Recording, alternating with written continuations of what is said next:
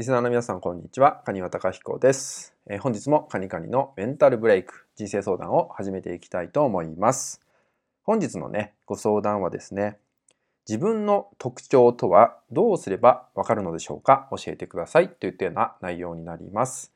自分自身の特徴とかね、特性ってものですけど、まあ、よくね、言われると思うんですよね。自分の特性を生かすとかね、そういう言葉を聞くかなと思うんですけど、じゃあそもそもねその自分の特徴とか特性とかね、まあ、強みの部分ってどうすればわかるのかってとこですよね。でそんな時はですね頭で考えるのをやめてみましょうってことですね。まず頭の中でいろんな自分のことを振り返ったりとか考えてみるっていうのをやめてみて、まあ、僕たちの体っていうのはね頭だけじゃなくて、まあ、体っていうのもねありますよね。なので、えー、あなたのねこれまでの人生の中の棚卸しってものをね、えー、していけたらと思うんですけど、是非書き出してみてほしいんですよね。箇条書きでもいいので、あこんなことあったなっていうのをね、ずらずらとね、書き出してもらえたらと思います。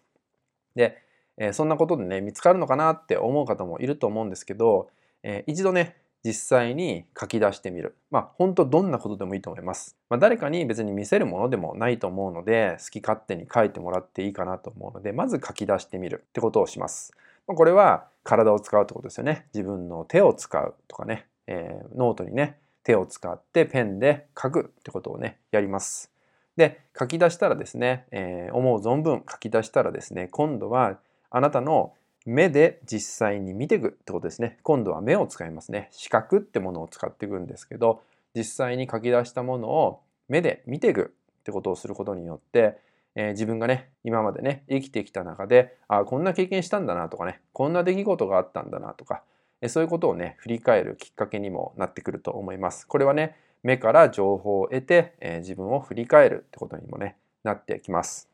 頭の中で、えー、いろんなね物事とかをね考えるよりも実際にこうやってね体を使って、まあ、手を使ってそして目を使ってね自分を確認していく再確認していくってことをすると、え、今までよりねより、え、整理がねしやすくなってくると思いますのでねその中から、え、自分自身のね、まあ、特徴みたいなのがねなんとなく分かってくると思います。これはやってみると結構分かってくることになるんで、えー、ぜひね手と目を使ってですね自分自身の振り返りっていうのをねやってあなた自身の特徴っていうのをね見つけ出してもらえたらと思います。はい、それではね今回は以上になります。最後まで聞いていただきましてありがとうございました。